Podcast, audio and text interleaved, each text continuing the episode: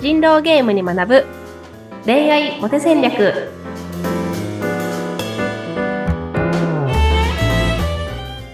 皆さんこんにちは恋愛コンサルタントの渡辺優香とインタビューを務めさせていただきます。ズッピーこと、ズシー秀次です。ゆうかさん、今週もよろしくお願いします。よろしくお願いしますはい。ゆうかさん、いろいろと花粉にも悩んでらっしゃるということで、大変ですね、ちょっ とね。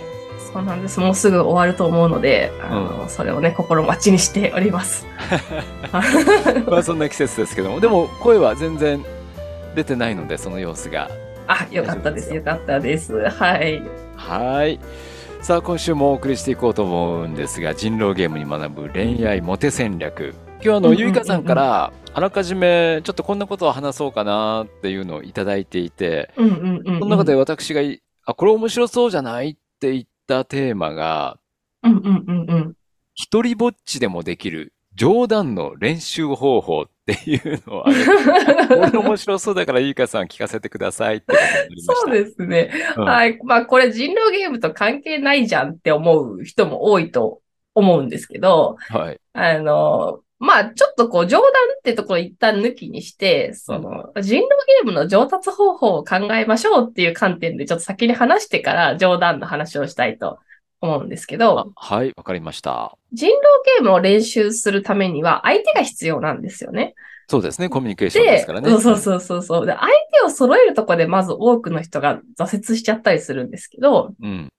今だと、例えばオンラインのアプリを利用して、そこでゲームをすることとか出てきて、はい。で、そうすることによって、その自分の練習経験を積んでいくことができるっていううんことがあったりしますと。はい。はい。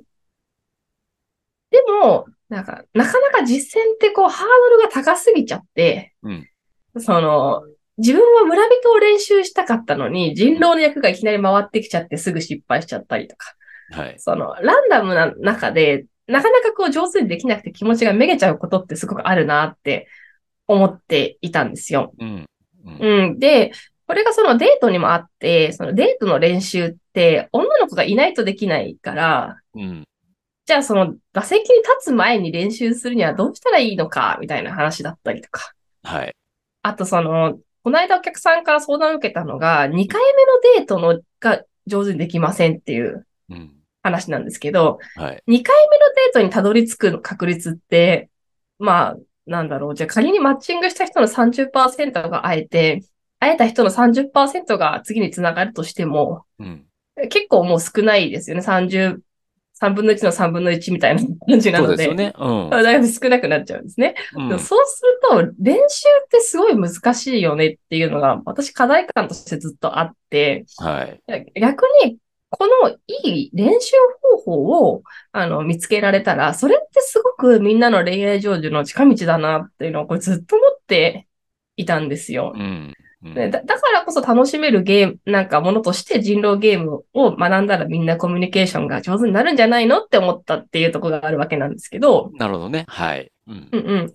で、でじゃあ人狼ゲームでゲームが上達するときに私がすごくいいなって思ったのが、はいアプリの中で、そのオンラインで人と対戦できるんですけど、うんその時に役職先取りっていう機能があって、ああ、私はこれをやりますっていうのを選べるんですね。あらか私じめは村人みたいなのを選べるっていう機能があって、うんまあそうすると村人だけを練習できるわけじゃないですか。うんうんうん。で、そうすると先に村人の対策を立ててから、あの、その通りにやってみるってことができるので、すごくはいハードルが下がるなって思ったんですね。うん。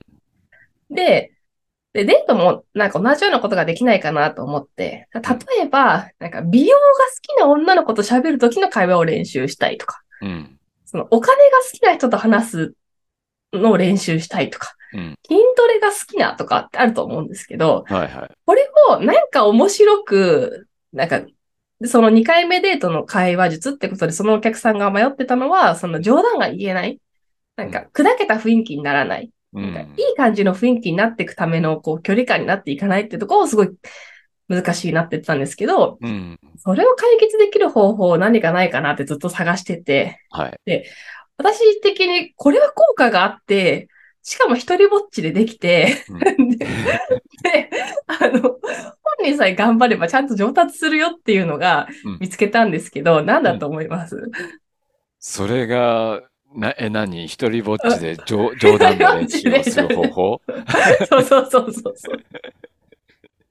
大変だね。冗談言うのも大変ですけどね。まあでも、そう普段からそういうね、思考回路になってないと、ポンといいジョークが飛び出るわけでもないですからね、やっぱね。そうなんです、そうなんです。なのうで、ん練習するためには立ち止まって考えられることが重要で、うん。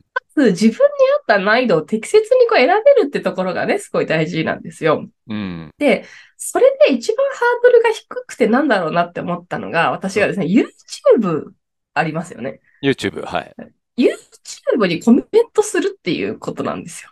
YouTube にコメントをする。うん。そう。うん例えば、美容の、例えばまずは何でもいいから冗談を言えるようにしよううんって。いうことだったら、自分が一番好きなジャンルの、うん。一番好きな配信者さんの番組にコメントしてみる。うん。うん。そのコメントの時に最後に笑いっていう文字をつけたとコメントをする。おう。だ から、なんか今回のサムネイルのま、ま、なんか、ま、なんとかさん、もう〇〇にしか見えない、かっこ笑いみた いなうん。こととかを言う練習をする。 これは、うんあの、いやでも本当に思ったこととか、うんなんか、頑張ってひねり出せば結構できる人は多いし、うん。逆にこう他のじょ、なんか人のコメントとか見ながら、面白そうなやつを参考にしして、別の動画で書いてみるとか、そういうこともできるし、うん。あの、一番ハードルが低いなって思いました。なるほど。おうう。ん。で、それを、一日一回、一ヶ月やったら、結構、冗談を言うことに慣れてくるなっていう、手応えがあって。なるほど。うん。で そうそうまあちょっと一歩引いて、傍から見てみると、冗談を言う練習してる自分っていうのを、なんかこう、辛い感じはありますけどね。いや、まあまあ、そうですね。う んそうですね。で、それができるようになったら、うんそのその人の生配信に反応してみる。うん。 YouTube の動画はあのアーカイブだからうん。あの、止めてみたりとか、一生懸命考えたりするってことができるんですけど、はい。生配信はその場のことなので、うん。瞬発力が求められてくるうん。んですよね。うん。でも、その動画で止まってて一生懸命考えてもできないのに、うんあの、瞬発力を求める練習方法やっても絶対できないわけじゃないですか。そうだよね。それはそうだね。うん。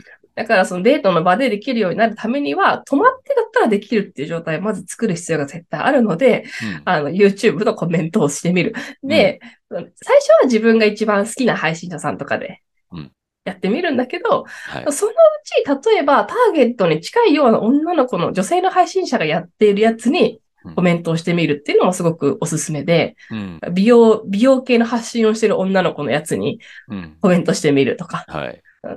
はい、料理好きな女性のコメントところにコメントしてみるとか、うん。なんかそういうふうにいろんなジャンルにコメントできるようになっていくことで、一人ぼっちでも本当に会話練習というか、冗談を言う練習ができるようになってくるので、うんあの、本当にこれはね、あの、やってみていただけると、騙されたと思ってやってみていただけるとね、いいんじゃないかなと思ってます。あ、そうなんですね。まずは、あの、YouTube を見て、それにコメントをしてみると。うんうんうんうん。で、まあ、かっこわらみたいな感じ で。そうそつうけそう。て、うんそううんそうだよね。そう簡単に冗談っていうのはね、あの、出てくるもんじゃないから、やっぱりこう、何かきっかけで、YouTube なら YouTube で、そういうとこでちょっと学んで、練習してみようっていうことなんですね。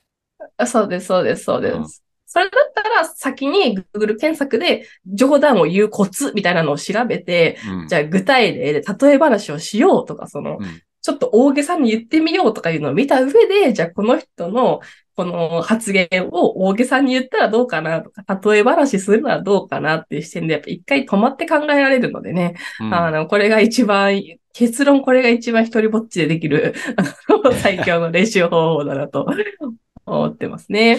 そうなんですね。うん。冗談言うのも大変ですね、ほんとね。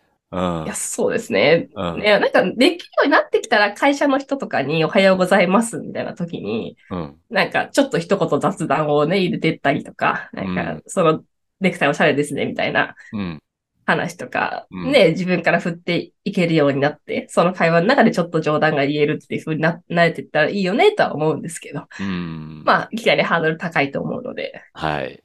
そっかそっかそ っか。うん。まあ、あの、そうなんだよね。やっぱりあの、恋愛でも人との付き合いでもそうだと思うんですけども、こうんうんうんう、真正面向いて本音同士でね、当然話し合うシーンもあるんだけれども、そんな中に、やっぱこう、笑いって大事ですよね。笑いいやね。、大事、大事ですね。本当に。うん、もう大く事すでっすね。と笑えるだけで、もう全然距離が縮まるし、もう大爆笑してくれれば、本当距離が 一気に縮まりますもんね。そうです、そうです。本当に、本当に。ねえ、本当ですよね。え、じゃあ、うんうんゆうかさんもあれですか、人とお話しするときに、こうなんか、ちょっとウィットに富んだ冗談なんかをよく挟むんですかそうですね。なんか私はできる限り、その自分で言いながらちょっと笑っちゃうような、うん。なんかそういうことはできるだけ言えるようにしたいなっていう気持ちはありますけどね。うん。あうん、だこういうタイミングで、まあなかなか難しいんですけどね、母みたいなことがあ、入ったりぐらいの、なんかことであっても、やっぱできる限り入れていくと、なんか円円滑なコミュニケーションになるかなって思います。うーん、そうね。うん。わかった。もう、冗談を言う練習をしようじゃん。 そうからねですね、そうですね。 そう、まあ、相手があることだけども、それを何かツールを使うとしたら、YouTube なんかを見うんて、コメントを書き込んでみたり。うんうんで、うんうん YouTube 繰り返しのアーカイブで見れるから、うんうんううんん、そういうところでそのタイミングを測ってみるとか。うんうんううんん、そうです、そうです、そうです。本当にもうそこで、そこで反応できないのにデートでできると思わない方がいいと思います、本当に。わかりま した。わかりました。えーリスナーの皆さん大丈夫でしょうかね。これからあの YouTube を見て、そこに突っ込んで、えー冗談を言う練習をしていきましょうという、そういう回で OK ですね、今回は。はい。はい、大丈夫。うん わかりました。これだったら一人でもね、えーツッコミができそうです。はい。うんゆうかさんまた、ね、次週もいろんなお話聞かせてくださいね。うん。はい、ありがとうございます。また次週もよろしくお願いします。はい、お願いいたします。